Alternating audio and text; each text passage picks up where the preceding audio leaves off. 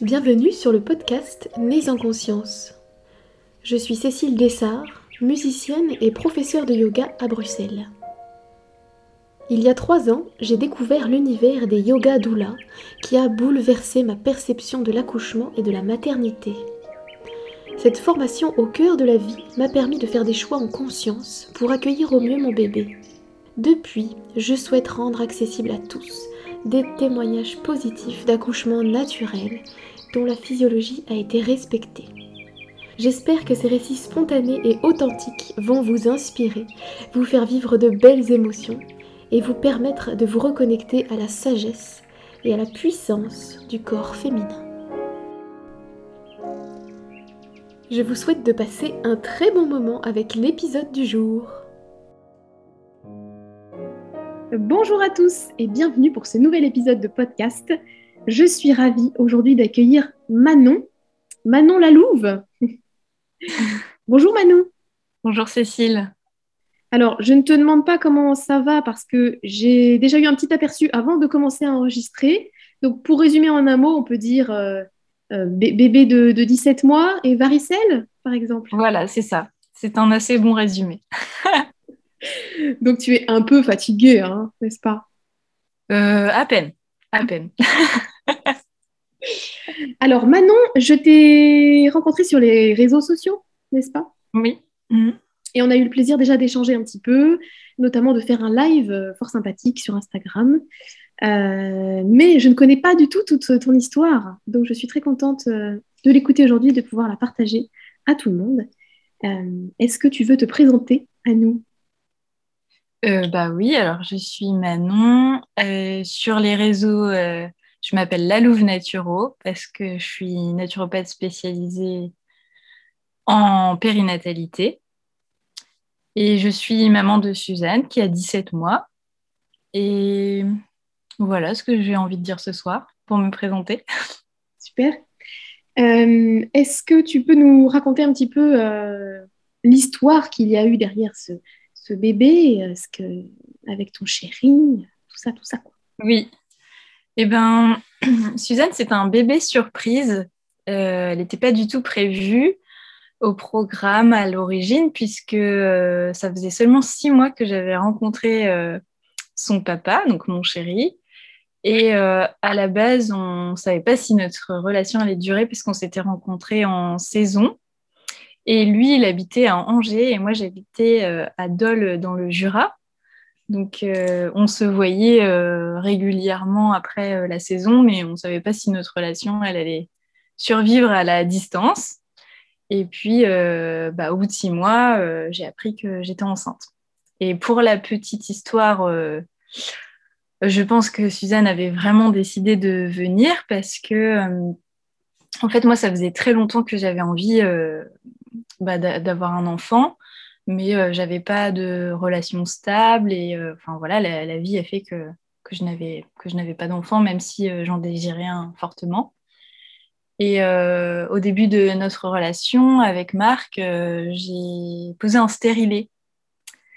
Et un mois avant de tomber enceinte je discute avec une amie et je lui dis j'ai de plus en plus de mal à refouler mon envie d'avoir un enfant je lui ai dit ça.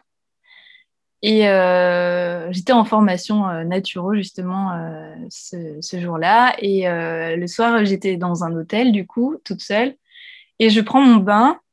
Et enfin, je fais couler mon bain. Et en enlevant ma culotte, je découvre mon stérilet dans ma culotte. En fait, il s'était expulsé tout seul. J'ai eu aucune, aucune douleur. Et euh, bah, j'ai forcément mis ça en lien avec euh, la discussion que j'avais eue dans, dans l'après-midi avec mon ami.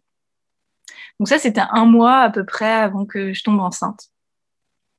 Donc j'ai décidé de ne pas remettre de stérilet parce que bah, je me suis dit que mon corps n'en voulait pas, donc euh, j'allais respecter ce choix-là. Et du coup, on avait pris la décision d'avoir des rapports sexuels protégés. Et donc, donc on se voyait ben, quand euh, moi j'allais sur Angers ou quand lui venait à Dole. Et euh, j'ai entamé euh, une formation en périnatalité Et du coup, à la première session, comme c'était dans l'Ouest, c'était plus proche d'Angers, on se retrouvait là-bas. Et du coup, la première session, c'était sur le thème de la préconception. et donc le soir, je rentre hyper enthousiaste et je raconte à Marc tout ce que j'ai appris dans la journée et toutes les questions qu'un couple euh, peut se poser euh, avant l'arrivée d'un enfant. Et en fait, euh, j'étais un peu insistante parce que j'étais vraiment passionnée par tout ce que j'avais appris et j'avais vraiment envie de le partager. Et lui, il n'était pas du tout là-dedans. Il me dit, mais attends, enfin, pourquoi tu veux qu'on parle de ça maintenant? On vient juste de se rencontrer. on va pas faire un enfant maintenant. Du coup, on n'était pas vraiment sur la même longueur d'onde, mais en tout cas, on a eu plus tard dans la soirée, on a eu un rapport sexuel et on ne s'est pas protégé. Et en fait, c'est ce rapport sexuel qui a fait que je suis tombée enceinte. Donc peut-être qu'une part aussi inconsciente de moi savait déjà que j'allais tomber enceinte ce soir-là. Et donc euh, quand j'ai euh, appris que, j'étais enceinte, enfin je l'ai senti assez, euh, assez rapidement, mais je me disais que c'était psychologique parce que vraiment, à peine trois jours après, je commençais à avoir des nausées, à sentir mes seins gonflés, donc, je me disais que c'était psychologique, que si, en si peu de temps, ça pouvait pas être déjà les hormones. Et donc, j'ai attendu euh, un peu plus de trois semaines après pour euh, faire un test de grossesse. Il s'avérait qu'il était positif.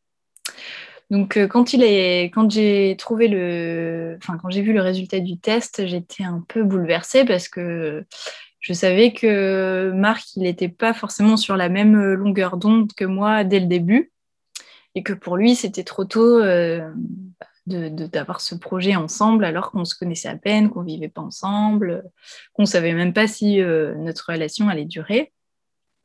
Mais moi, euh, pas dans ma tête, c'était pas possible d'avorter. Et j'avais très envie euh, de, de, faire ce, cet enfant avec lui. Mais je me disais que si, si lui, il n'avait pas envie d'embarquer dans l'aventure, je, serais maman solo. quoi. Mais c'était quand même une source de stress parce que bah, ça faisait beaucoup d'inconnus. Voilà. Et donc, euh, le temps euh, d'attente entre euh, quand j'ai su que j'étais enceinte et se revoir, ça a duré un peu plus de 15 jours. Donc, c'était vraiment très dur avec des discussions au téléphone où Marc me disait qu'il n'était pas du tout prêt, tout ça. Ah, donc, tu, lui avais annoncé, hein Tu lui as annoncé oui, je lui annoncé que j'étais enceinte. Et lui, euh, il me disait qu'il n'était pas du tout prêt à avoir un enfant avec moi, que c'était trop tôt, que qu'on ne pouvait pas avoir un enfant ensemble, on on s'était même pas présenté à nos parents. Enfin voilà, c'était un peu vraiment euh, soudain pour lui, quoi.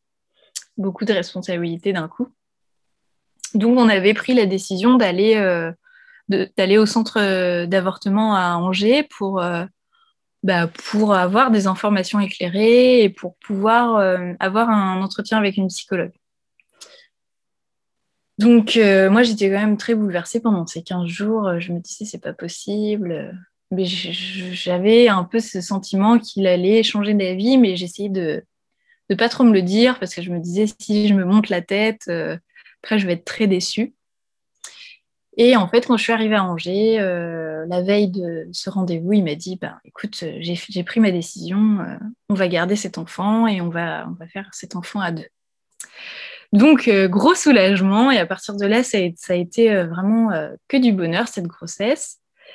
Et on est quand même allé à ce rendez-vous et on a quand même vu la psychologue, on lui a expliqué notre parcours.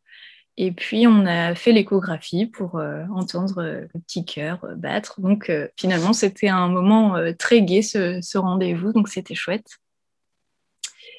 Et puis après, bah, du coup, je suis rentrée en, à Dole et puis j'ai continué de faire ma vie. Et en fait, rapidement, je suis tombée enceinte fin janvier 2020. Et euh, rapidement, c'était euh, le premier confinement. Donc, quand j'ai appris qu'on allait être confiné, je l'ai rejoint à Angers. Et notre euh, vie à deux a commencé avec le confinement. Moi, j'étais du coup enceinte d'un mois et demi. Je commençais à ressentir vraiment les symptômes du premier trimestre, à être très fatiguée.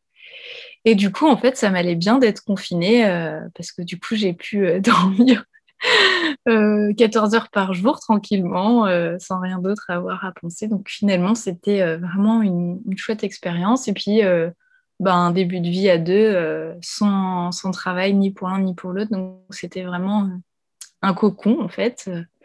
Et toute la grossesse s'est passée comme ça. En fait, j'ai eu l'impression d'être d'être en vacances pendant toute ma grossesse. Donc c'était vraiment un moment euh, hyper doux euh, pour nous deux, où on apprenait à se connaître, où on, faisait nos projets de, de vie à, à, deux, puis à trois.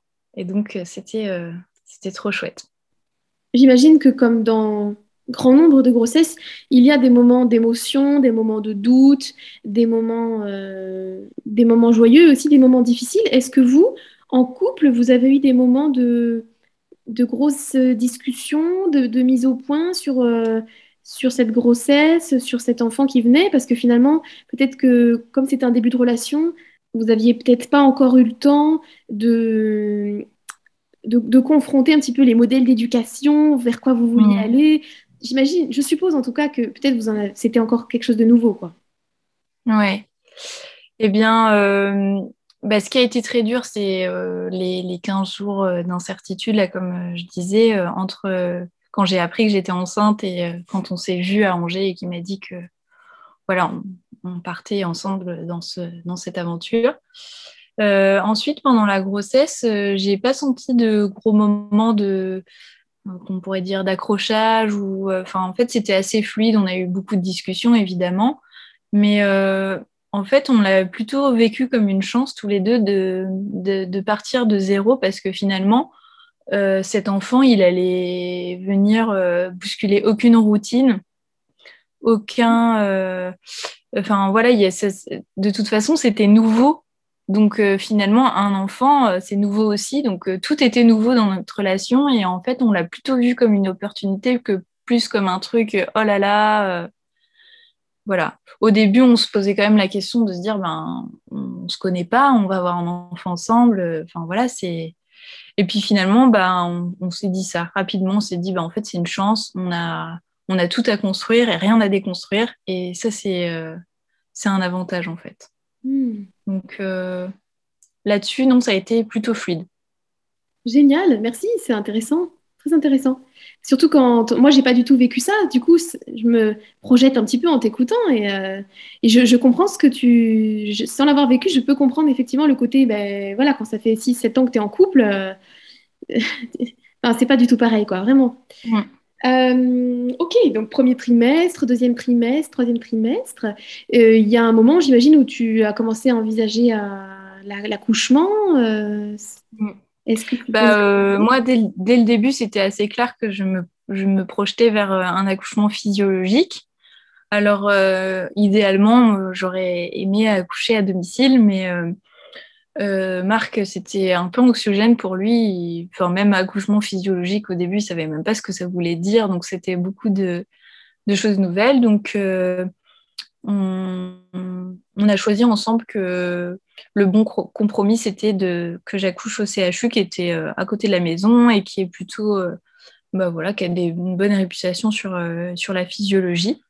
Et en plus de ça, on a, on a eu la chance de, de connaître via de la famille de Marc qui travaille au CHU une sage-femme qui travaille dans ce CHU et qui euh, s'est engagée en fait euh, à, nous à nous rencontrer en amont et surtout à dire bah, si je suis déjà de garde, tu, tu me fais signe et euh, je ferai en sorte de m'occuper de toi.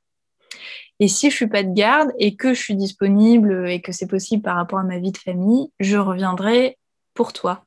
Donc au final, le jour de l'accouchement, en fait, ça a plutôt été comme un, en fait, c'est pas vraiment un, accouchement euh, classique en CHU, ça se rapproche plus d'un accouchement en plateau technique avec une sage-femme qu'on connaissait. Donc, euh, on a eu cette chance-là, euh, même si ça n'existe pas sur Angers, via cette connaissance-là, on a eu bah, ce, ce, cocon à tous les trois, en fait, le jour de l'accouchement. Mais du coup, en fait, pour parler d'accouchement physiologique, j'ai quand même fait venir une, une doula parce que je trouve que c'est pas forcément évident quand on a les connaissances de faire, entre guillemets, l'éducation à son conjoint et que par une tierce personne, c'est plus facile. Donc, il y a une doula qui était venue expliquer un peu l'accouchement physiologique et puis la place du papa le jour de l'accouchement à Marc et ça l'avait beaucoup rassuré. Du coup, après, il adhérait beaucoup plus à mon, à mon projet et du coup, euh, bah, c'est devenu notre projet de naissance. Euh, voilà. Donc, euh, ça s'est fait de manière assez fluide. Après, c'est vrai que bah, de par, de par mon métier et puis, bah, on peut dire ma passion, j'avais quand même pas mal d'infos. Donc, bah, ça s'est fait de manière assez, assez facile, toutes ces, mmh. toutes ces rencontres et toutes ces, toute cette mise en place du projet pour le jour J. Mmh. Désolée, c'est le lave-vaisselle qui fait bip bip, hein, mais bon. Ah, c'est pas grave. pas grave. Je pas fait attention. Euh, est-ce que toi, dans ta vie, il y a un moment où tu as déconstruit des choses par rapport à l'accouchement, où tu as eu des prises de conscience qui sont arrivées, ou est-ce que finalement, depuis toujours, euh, c'est quelque chose qui était assez euh, naturel et, limpide pour toi dans l'accouchement physio? Non, bah en fait, tout ce qui est naturel, physio et tout ça, c'était pas du tout inné chez moi ni dans mon éducation. En fait, je vais dire que j'ai commencé à déconstruire un peu tout ce qui était sur la santé, l'autonomie et, et puis bah, finalement tout ce qui est autour de l'accouchement au fur et à mesure de, que je me suis intéressée à la naturopathie. Donc, suis, j'ai commencé à me former en naturopathie en 2017, donc au début de manière vraiment très générale. Puis au fur et à mesure, je me suis euh, intéressée à l'accompagnement des femmes, donc beaucoup autour du cycle menstruel et tout ça. J'ai découvert la symptothermie, donc euh, pour moi, ça a été une, grande révélation de, savoir qu'on pouvait apprendre à s'observer, se connaître, euh, voilà. Et, euh, et, puis ensuite, voilà, je me suis passionnée pour la périnatalité et finalement, cette, cette passion, elle est arrivée, bah, comme je le disais, vraiment à peu près en même temps que, que Suzanne. Donc c'est comme si Suzanne, elle avait un peu envoyé le message eh oh, il va falloir que tu bosses un peu sur ce sujet-là parce que tu vas l'appliquer. Donc on va dire que peut-être vraiment, j'ai commencé à m'intéresser à tout ça peut-être un an avant de tomber enceinte mais où j'étais vraiment dans, dans, la formation et dans, dans les lectures et dans les podcasts. Et bah, c'était euh, quand j'ai entamé ma formation en périnatalité. Et donc là, c'était euh, vraiment, bah, voilà, j'ai suivi. Il y avait trois sessions. Il y avait la session préconception, la, session grossesse et la session postpartum. Et je les ai vécues en même temps que je traversais moi-même ces étapes. Mmh. Donc c'était euh, c'était chouette en fait d'avoir d'avoir cet accompagnement aussi. Euh. Hmm. Et alors toi, du coup, euh, ton chéri, il a cheminé euh, au, moment, au moment de la grossesse. Ouais. Est-ce que donc toi, tu as assisté à des prises de conscience de sa part, du coup, c'est ça?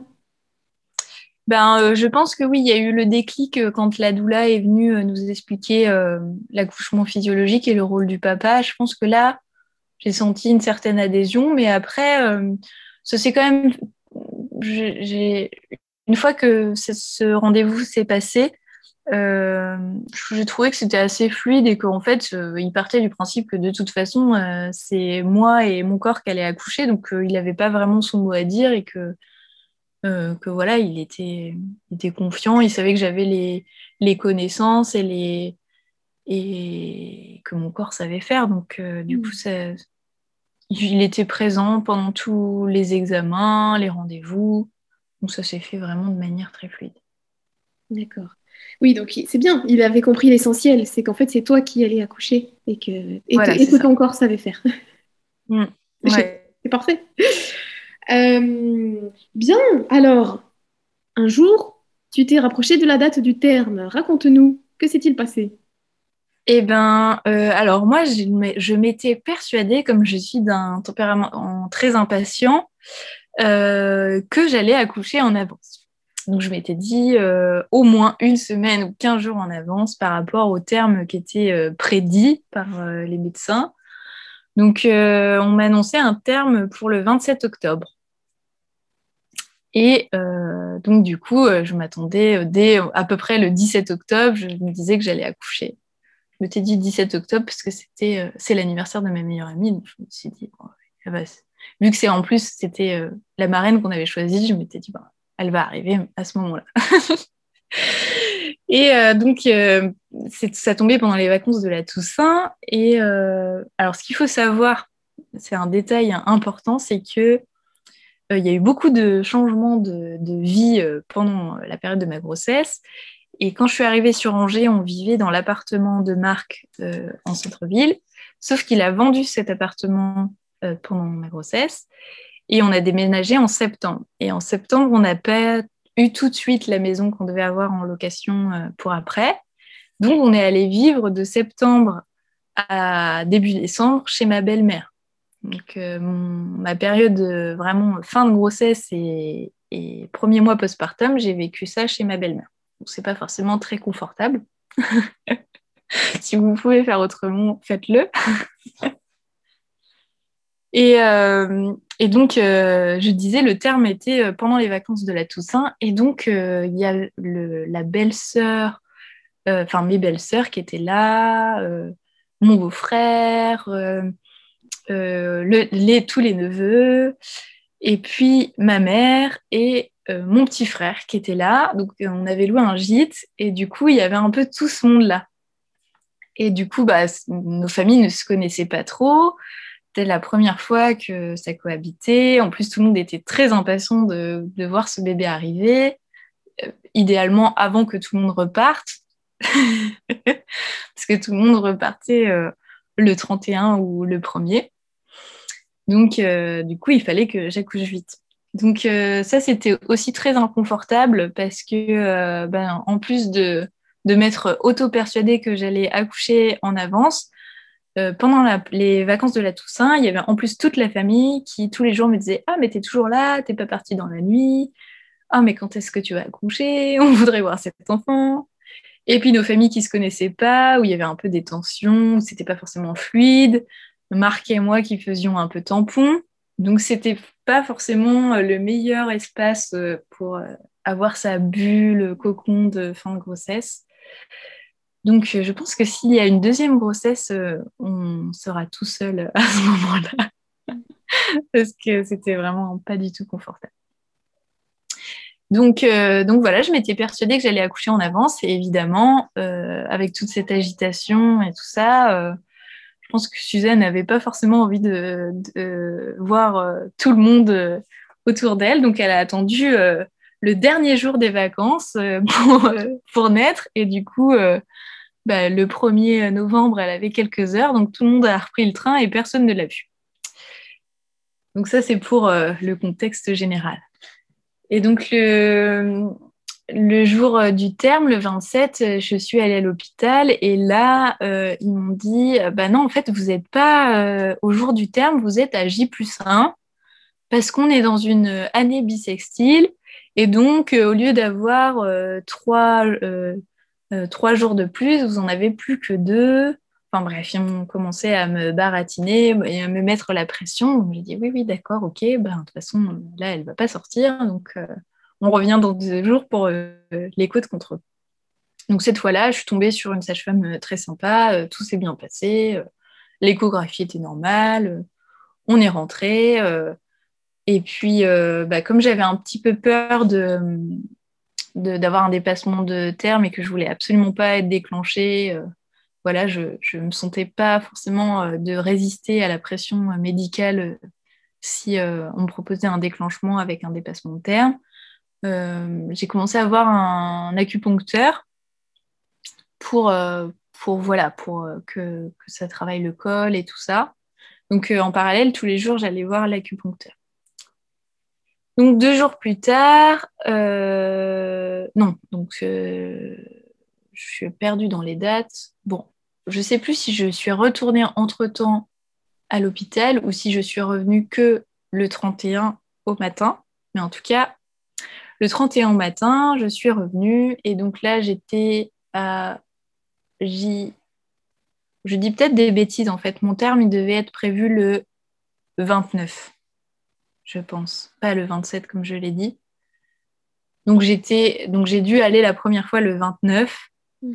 et euh, c'est là qu'ils m'ont sorti que j'étais pas à J au jour du terme, mais à J plus 1 à cause de l'année bisextile, et que du coup, le 31, ça faisait J plus 3, et c'est là qu'on commençait à voir pour un déclenchement.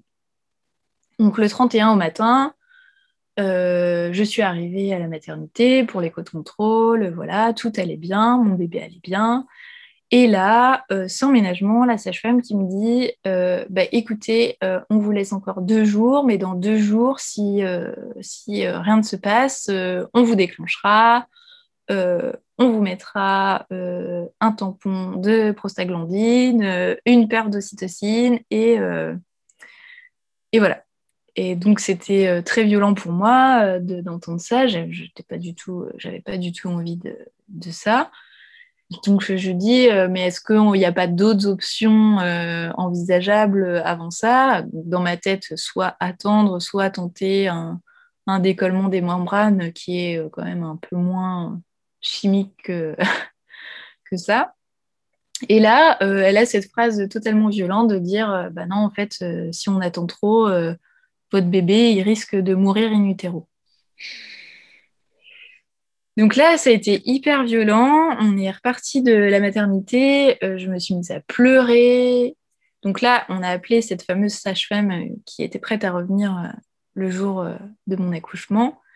Et je lui ai dit sur quelle sage-femme j'étais tombée. Elle m'a dit Ah, ben manque de bol, il y en a une seule sur laquelle il ne faut pas tomber. C'était celle-ci. Donc t'inquiète pas, ça n'a rien à voir avec toi.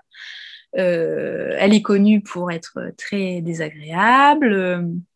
Elle, euh, voilà, elle n'est pas du tout dans la physiologie, euh, pas du tout dans l'empathie. Donc voilà, ne l'écoute pas. ton bébé va bien. effectivement, il y a d'autres solutions possibles continue de prendre ta tisane de framboisier, tes dates, de faire ta vie.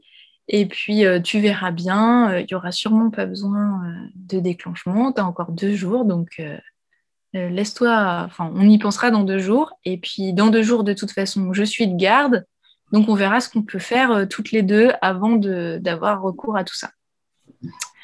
Donc, ça m'a beaucoup rassurée, son, son, discours. J'ai pu ben, voilà, sortir un peu les larmes suite à cette phrase qui était quand même assez terrible. Je ne comprends pas qu'on puisse dire ça à une femme enceinte, mais bref. Et puis, euh, j'ai commencé à avoir des contractions euh, bah, dans, l'après-midi, début d'après-midi, vers 14-15 euh, heures. Et donc, j'y croyais pas trop parce que bah, ça faisait plusieurs fois que j'avais des contractions qui commençaient puis qui s'arrêtaient. Enfin, voilà, ça m'avait fait plusieurs fois ça. À chaque fois, j'avais euh, le faux espoir de me dire ça y est, je suis en travail. Et puis, euh, en fait, c'était pas ça. Donc, euh, donc là, ça commence, mais je dis à Marc, bah, viens, on va marcher tous les deux. En plus, on avait vraiment besoin de temps un peu tous les deux parce qu'on était entourés de toute la famille et ça commençait à devenir lourd pour nous. On avait hâte que tout le monde s'en aille. Et euh, du coup, on est allé marcher euh, dans les bois euh, autour du gîte qu'on avait loué. Et on a peut-être marché 3-4 km. Et à chaque fois que j'avais une contraction, il m'a appuyé sur, sur le point d'acupression qu'il y a entre le pouce et, et l'index pour dilater le col et puis faire ce qu'on appelle un peu une dérivation de la douleur, en fait, pour que je, je, sois concentrée sur, euh, sur la douleur au niveau du pouce et pas au niveau euh, des contractions. Donc on a beaucoup rigolé euh, parce que ben, du coup, dès que j'avais une petite contraction, il m'appuyait et puis ça, ça nous faisait rire. Donc on était vraiment, c'était vraiment un bon moment chargé d'ocytocine. Et puis du coup, suite à cette balade, on a décidé de, de rentrer chez sa maman où il n'y avait personne puisque tout le monde était dans, dans le gîte et nous avons fait l'amour. et puis après avoir fait l'amour, euh, je suis allée prendre un bain et là, je sentais les contractions qui passaient pas et euh, je me disais, bah, c'est peut-être pour ce soir. J'étais hyper sereine, euh, hyper bien de, cette marche, d'avoir fait l'amour avec mon chéri, d'avoir enfin un moment cocon, K2. ça nous faisait vraiment du bien. Puis en sortant du bain, je me rhabille, je mets je mets mon jogging tout ça. Et puis euh, peut-être euh, à peine euh, cinq minutes après, je dis oh, je ne sais pas si je me suis urinée dessus ou si j'ai perdu les os, mais en tout cas, je suis trempée. oh là là, je ne sais pas ce que c'est. Et puis, donc, du coup, je, vais, je vais changer de, jogging. Et puis, en fait, deux secondes après, j'étais à nouveau trempée. Donc, j'ai compris que j'avais percé la poche des os et pas, pas qu'un peu. et là, les contractions, elles ont commencé à s'intensifier. Donc, euh, euh, Marc avait une, application sur son téléphone pour euh, compter les, contractions, le début des contractions, la fin des contractions. Et puis, du coup, comme ça, ça on connaît l'écart qu'il y a entre chaque contraction. Et puis, au bruit que je faisais, enfin, au début, je lui indiquais, puis à la fin, au bruit que je faisais, il, notait si c'était intense ou léger. Donc moi, rapidement, j'étais dans ma bulle, je me suis mise à quatre pattes sur le canapé, je, vocalisais tout ça. Entre-temps, ma, mère et mon petit frère sont arrivés, donc ils m'ont vu un peu en mode euh, animal sauvage à quatre pattes sur le canapé. ma mère a commencé à me poser plein de questions. Euh, et je l'ai envoyé bouler parce que je, lui ai dit non mais là euh, c'est pas le moment de me poser des questions là je, suis en train de faire mon truc laisse-moi tranquille et mon petit frère qui était, euh, je pense, très impressionné et qui m'avait jamais vu comme ça. Donc c'était, c'était, euh, je sais pas trop comment décrire, mais euh, il était un mélange d'admiration et de questionnement un peu. Qu'est-ce qui se passe? Et puis au bout d'un moment, Marc m'a dit bon là, faut vraiment qu'on aille, qu'on parte à l'hôpital. Donc on est, il m'a fait monter dans la voiture. Donc là, c'était vraiment pas agréable comme moment. Ça m'a fait sortir de ma bulle. Dans la voiture avec les contractions, c'était vraiment pas, pas agréable du tout. Et puis, euh, bah, arrivé à la maternité, euh, bah, il savait que c'était à lui de gérer tous les papiers, tout ça, donc il a fait son truc. Euh, on m'a fait faire le monitoring pendant je sais plus combien de temps, c'est assez long, mais je sais plus dire si c'est une demi-heure ou une heure, enfin le truc qu'ils te font euh, à l'arrivée. Donc là, euh, malheureusement, euh, ils m'ont pas laissé le choix que d'être allongé. Donc c'était vraiment très douloureux pendant tout le monitoring de ne pas pouvoir gérer autrement qu'en étant allongé. Et puis finalement, comme, comme ils se sont rendus compte que j'avais des très grosses contractions, euh, et que euh, suite euh, au toucher vaginal que j'avais demandé, j'étais déjà dilatée à 3. Ils m'ont directement emmenée en salle d'accouchement. Et donc là, entre-temps, Marc avait appelé la sage-femme et donc la sage-femme qu'on connaissait était arrivée. Donc là, on a vraiment eu une prise en charge individuelle, c'était vraiment chouette. Et donc tout le long, on est restés tous les trois.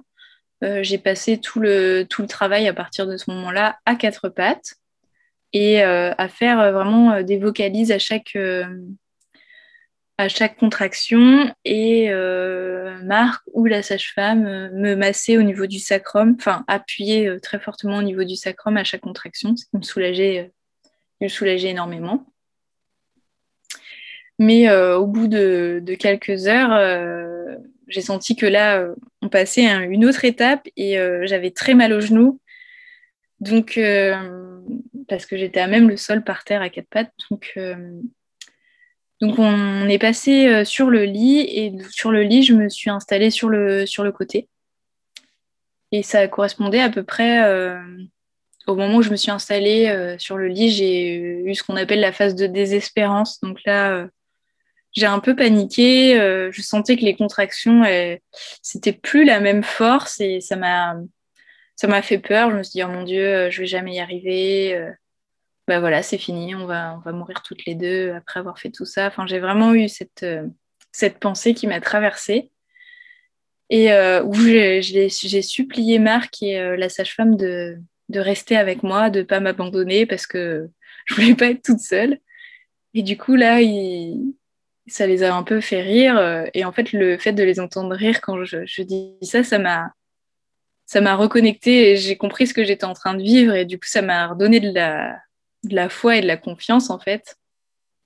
Et de la force, surtout, pour, euh, pour accueillir ces poussées. Et, et donc, voilà. Et rapidement, euh, Suzanne est arrivée.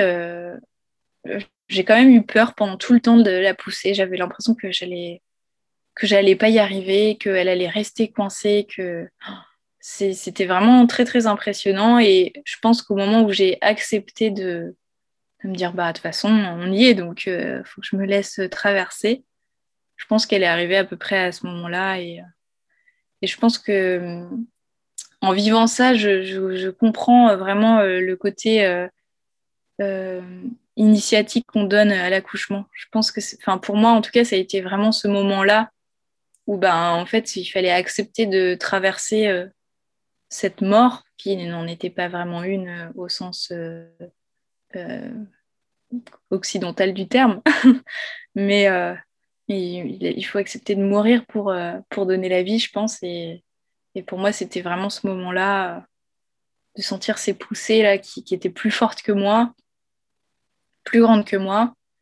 Et, euh, et, voilà. Et une fois que j'ai accepté, ben, Suzanne, euh, Suzanne est née. Donc Suzanne, euh, ah oui, et je, ça, ça, va peut-être te faire rire parce que je sais que ta cerise est du 1er novembre, mais sur la route, dans la voiture, on a quand même eu cette réflexion en train de se dire, oh, elle va soit naître le jour d'Halloween, soit naître à la Toussaint je dis, oh bah tant qu'à faire, moi je, préférais quand même qu'elle naisse à Halloween. Je trouve ça plus sympa euh, d'être une sorcière. Et du coup, euh, pendant la poussée, euh, j'ai entendu la, sage-femme dire à Marc, ah bah finalement, elle va peut-être naître en octobre. Et du coup, c'est aussi ça qui m'a motivée sur les dernières poussées de me dire, elle va être du 31. Et Suzanne est sortie à 23h56. Donc ah c'était vraiment pour dire que qu'il fallait qu'elle naisse le 31 octobre. Donc voilà. Et euh, une fois qu'elle est née, elle m'a laissé euh, euh, attraper Suzanne, la mettre sur mon ventre. On a vraiment eu ce temps en peau à peau. malheureusement, je pense que jusque-là, mon accouchement était physiologique. Mais bah, ça reste quand même, même si c'est une sage-femme qui est qui est, voilà, qui est habituée à la physiologie et tout, je pense qu'elle est euh, un peu formatée par les peurs de l'hôpital. Et du coup, elle m'a directement injecté de l'ocytocine une fois que Suzanne était née. Et, euh, et, du coup, à partir de là, j'ai commencé à vraiment saigner, à faire euh, comme un début d'hémorragie de la délivrance. Donc, j'ai pas vraiment eu peur parce que ben, voilà, je sentais qu'elle gérait la situation. Mais euh, voilà, je voyais que je perdais énormément de sang, qu'elle était en train de, de, surveiller, de, de, réinjecter régulièrement de l'ocytocine. Et puis au bout d'un moment, quand même, elle, elle m'a préparée en me disant, bah écoute, euh, là, euh, tu perds vraiment beaucoup de sang. Donc si tu continues de perdre beaucoup de sang, tu vas devoir partir au bloc opératoire. Donc ne t'inquiète pas, si tu pars au bloc opératoire, Marc prendra Suzanne en peau à peau, euh, votre projet sera respecté, on lui donnera pas de lait euh, tant que tu seras pas revenu. Enfin, voilà, donc euh, elle me préparait, mais en fait, elle était tellement sereine que ça m'a pas du tout inquiétée. Je me suis dit, bah, de toute façon, oui, s'il y a besoin, voilà. Et finalement, ben, je pense que j'ai perdu quand même beaucoup, beaucoup de sang, mais elle a fini par réussir à arrêter l'hémorragie à force d'injecter de l'ocytocine. Et puis surtout, à un moment, euh, il y a un bout de placenta qui est sorti. Et c'est certainement ça qui, euh, qui faisait que, que je faisais une hémorragie. En fait, je pense qu'il y avait un petit bout qui n'était pas, qui pas, qui s'était pas décroché. Euh. Donc en fait, excuse-moi, hein, le placenta était donc déjà sorti? En fait, c'est un peu flou ce moment-là pour moi, mais de ce que je me souviens, euh, dès que Suzanne est née, elle m'a injecté de l'ocytocine, j'ai commencé à saigner. Et puis, du coup, rapidement, euh, elle a fait une traction sur le, sur le cordon pour que le placenta sorte. Donc, ce qui n'est pas forcément une chose à faire, c'est pas très physiologique. Donc là, le placenta est sorti et il était pratiquement euh, intact. Enfin, en tout cas, visuellement, il avait l'air intact. Mais je sais qu'au bout d'un moment, il y a un petit morceau qui est sorti. Euh, dans l'hémorragie, il, y avait il y avait un gros morceau. Et du coup, euh, bah, j'ai supposé que c'était un bout de placenta ou enfin, je sais pas trop ce que ça pouvait être. Mais en tout cas, à partir de là, le... ça s'est un peu calmé. Mais entre-temps, elle m'a réinjecté plusieurs fois de l'ocytocine. Et ce qu'il faut savoir, ce que j'ai appris ensuite euh, en allant voir euh, le séminaire de Michel Audin, je crois que tu es allé, tu l'as regardé il n'y a pas longtemps, ouais. Michel Audin dit qu'un des facteurs de risque pour l'hémorragie de la délivrance, c'est d'avoir froid. Et moi, je me rappelle que pendant tout mon travail, j'avais l'impression qu'il y avait la clim à fond dans cette pièce et je leur disais, mais couvrez-moi, couvrez-moi, couvrez-moi, j'ai froid, j'ai froid. Donc j'avais des grosses chaussettes et puis ils m'ont mis des couvertures. Mais je, pense que ça a aussi été euh, un facteur qui a fait que j'ai perdu beaucoup de sang euh, euh, après la naissance de Suzanne, en fait. Donc, donc voilà, finalement, je ne suis pas partie au bloc et sur le compte rendu, je crois qu'on a le droit de, perdre euh, jusqu'à 900 cc de sang, enfin 900 millilitres de sang. Et je crois que sur le compte rendu, elle a marqué que j'avais perdu 880, histoire de dire que j'avais pas besoin de partir au bloc. Mais euh, en parlant avec plusieurs euh, sages-femmes derrière, j'ai compris que j'avais certainement perdu plus de sang que ça et qu'elle m'avait simplement évité de partir au bloc pour que je reste avec ma fille. Mais du coup, euh, ça a eu euh, quand même euh, pas mal d'incidents sur, sur mon postpartum, puisque bah, j'étais vraiment très, très anémiée et du coup très essoufflée. voilà, j'ai mis du temps à récupérer ça. Combien de temps as-tu passé à l'hôpital? Alors, moi, j'avais envie de, de faire un, un, séjour express à la maternité. Et par contre, autant Marc m'a soutenu sur tout mon projet, autant là-dessus, en fait, il comprenait pas pour lui, euh, bah, euh, on a besoin de se reposer à, la maternité et tout ça. Donc, euh, en fait, je me suis un peu laissée influencer.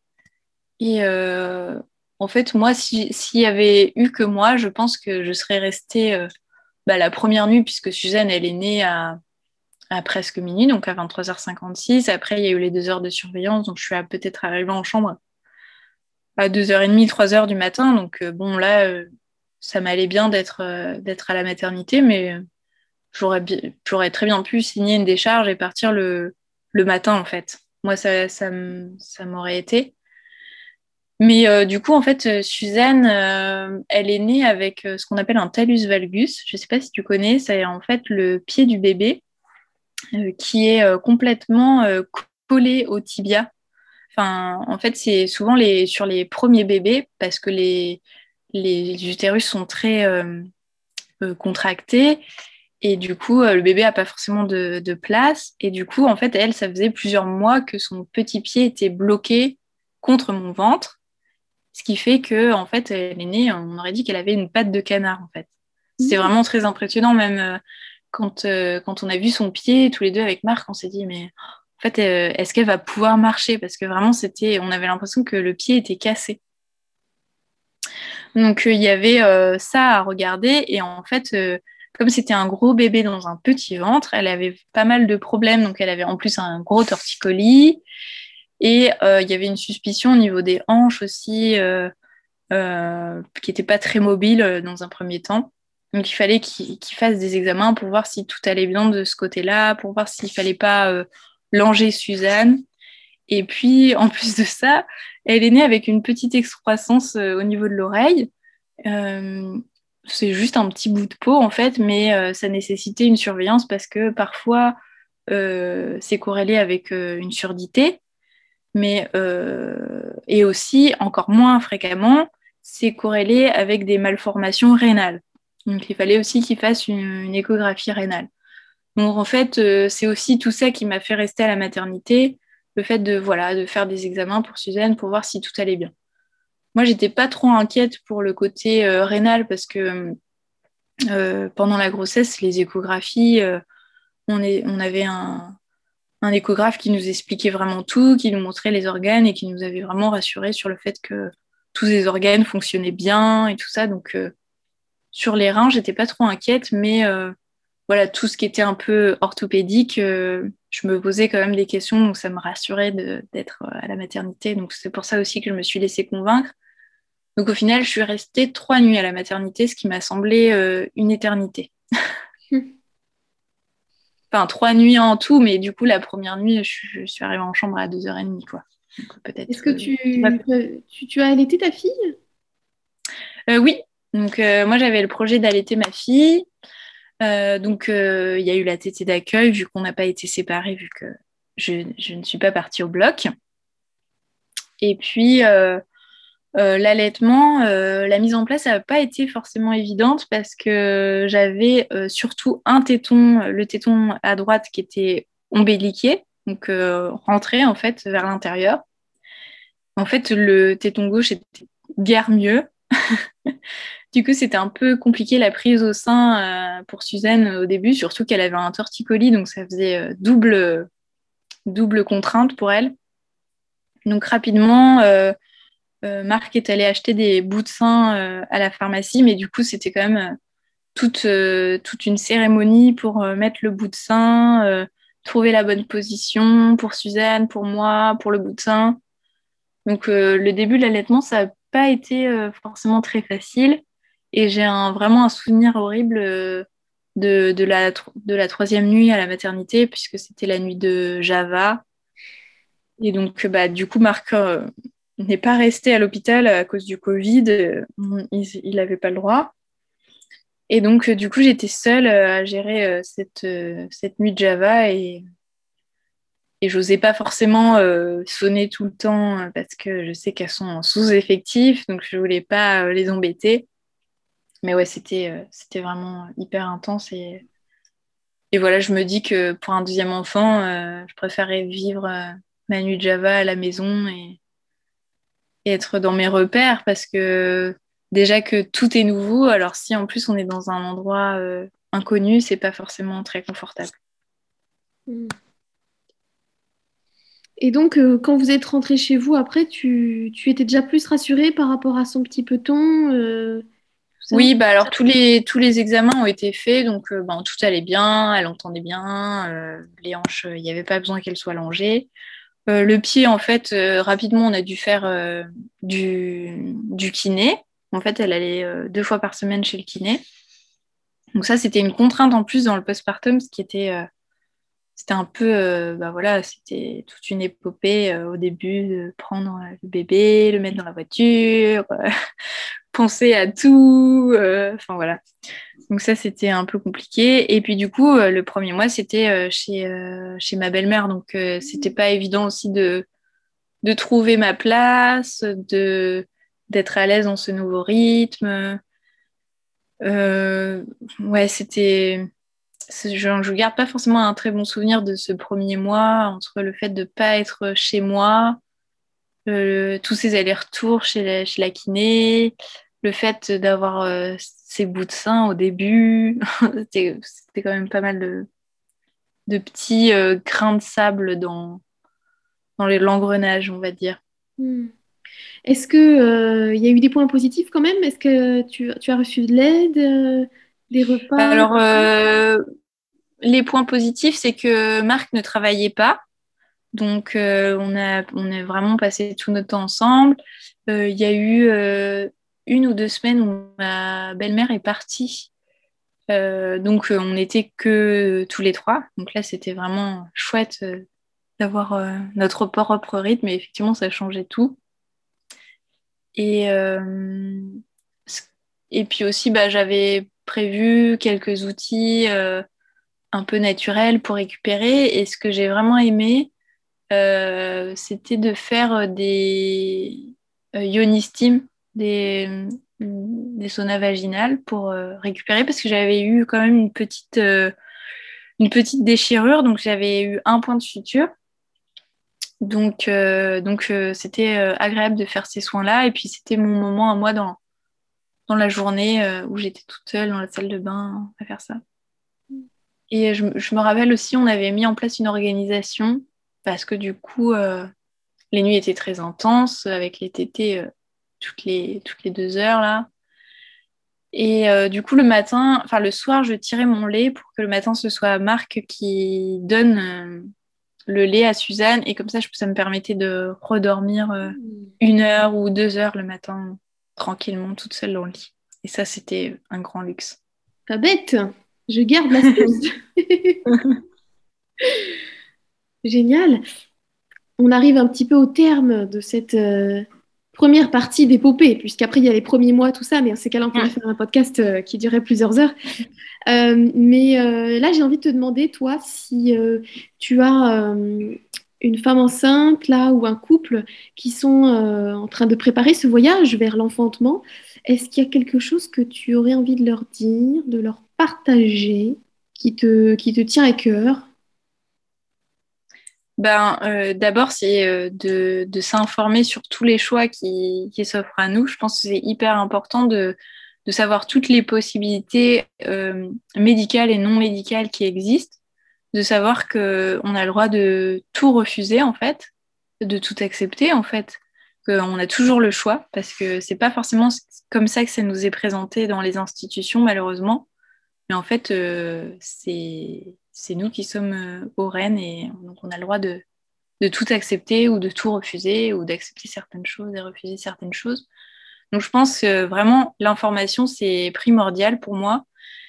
Et ensuite, euh, je dirais que, que hum, il faut préparer son postpartum.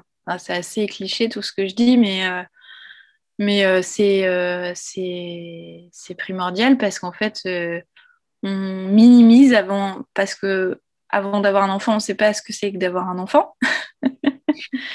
Mais une fois qu'il est là, en fait, on se dit ah mince, en fait, euh, il y avait certaines personnes qui m'avaient prévenu ou j'avais lu certains livres, mais on a toujours tendance à minimiser. Donc je me dis euh, tout ce que tout ce que vous préparez, ce sera de toute façon en dessous, pour en tout cas pour un premier enfant, ce sera en dessous de ce que vous diriez euh, euh, après euh, de ce qui était nécessaire. Mais du coup, préparez-vous au maximum de choses parce que euh, bah, ce sera déjà ça en moins comme charge mentale et comme donc entourez-vous d'aide d'aide humaine surtout et puis de personnes qui, qui, soutiennent vos choix, qui ne soient pas dans le jugement. Et puis, bah, si euh, je prends euh, ma propre histoire, je dirais euh, faites attention à votre bulle. Et donc, n'invitez pas toute votre famille à la fin de la grossesse. N'allez pas vivre chez votre belle-mère en postpartum. Non, mais je, dis ça, mais je suis pas à plaindre. Mais c'était, c'était pas forcément les conditions optimales. Et euh, je dirais aussi, alors c'est pas vraiment un conseil, mais c'est mon vécu. Euh, moi, ce qui m'a beaucoup aidé dans mon postpartum, euh, c'est de d'avoir vécu mon, mon accouchement en, en, conscience et en puissance. Parce que là, j'ai vraiment, j'étais vraiment fière de, de, mon accouchement et de me dire, waouh, c'est incroyable ce que j'ai fait, toute cette puissance. j'ai vraiment touché un truc ce jour-là. Et du coup, euh, ben, quand je me sentais un peu moins euh, Wonder Woman ou, ou dans, les, dans les journées où je, je pouvais avoir des jugements sur moi-même en disant oh, je suis pas une bonne mère ou oh là, je suis dépassée par la situation, euh, je, me, je me rappelais de cette puissance à laquelle j'avais touché ce jour-là. Et du coup, ça me, ça me permettait de, comme un pense-bête, en fait, de me dire, bah, en fait, je suis aussi cette personne-là euh, et, j'ai accompli un exploit, donc c'est normal que, que je sois fatiguée en postpartum, en fait. Et, aussi, bah, du coup, euh, accepter de se reposer, je pense que c'est primordial. Je pense que même quand on est informé, même quand on a préparé, on est occidental et du coup, on est un peu formaté à être tout le temps dans le faire et dans le. Donc, surtout en tant que femme, on doit tenir le care dans notre foyer et tout ça. Et du coup, c'est parfois difficile d'accepter de se reposer et de prendre soin de soi, mais je pense que ça aussi, c'est très important, parce qu'on ne peut pas prendre soin de son bébé si on se néglige soi-même. Donc, euh, bah, si c'est trop dur de se dire euh, je prends soin de moi, on peut se dire je prends soin de mon bébé en prenant soin de moi. En attendant que nos mentalités euh, changent, parce que moi, je crois beaucoup que dans quelques dans quelques décennies ou dans quelques années, on sera certainement capable de se dire je prends soin de moi parce que je mérite de prendre soin de moi déjà. Mais, mais je, suis, je ressens la même chose que toi. Hein. C'est, c'est encore difficile euh, de, de, sentir notre propre valeur quand on décide de se reposer. en fait. C'est comme si Ouais. on perdait de la valeur, d'accepter Ouais, qu'on se repose et qu'on a le droit d'être juste en train de se reposer. ouais, c'est ça. fou, hein. Enfin, c'était un, grand sujet, ça. hein. Merci pour euh, tous ces, tout- toutes ces pistes-là que tu nous, que tu nous donnes. Et merci d'avoir partagé ce témoignage qui était très beau et qui était euh, aussi euh, différent de tous les autres que j'avais entendus, notamment par cet aspect surprise et, et- et bébé qui arrive à un moment où le couple n'a pas encore habité ensemble et tout ça. et non, c'était super. C'était super. J'ai, j'ai adoré. Merci beaucoup. Et, euh, et ben, je te dis du coup euh, à bientôt sur les réseaux et ailleurs. Oui, à bientôt. Et en- peut-être à bientôt pour un nouvel enregistrement euh, parce que euh, nous sommes en projet BB2. Donc, Oh. euh, Mais c'est merveilleux. En plus, on a une exclusivité. Merci. Oh là là. je ne suis pas encore enceinte, mais euh, j'espère l'être bientôt. Oh, bah super. Bah, je pense fort à vous, du coup, et à, à cette petite âme là qui va, qui va arriver. Mm. Oh là là, trop bien. Merci Manon. Merci Cécile, à bientôt. À bientôt. Merci pour votre écoute. Si vous appréciez le podcast et que vous souhaitez le soutenir, je vous invite à le partager autour de vous, à laisser 5 étoiles sur votre plateforme d'écoute et pourquoi pas à me laisser un petit commentaire. On se retrouve la semaine prochaine pour un nouvel épisode. D'ici là, portez-vous bien. À bientôt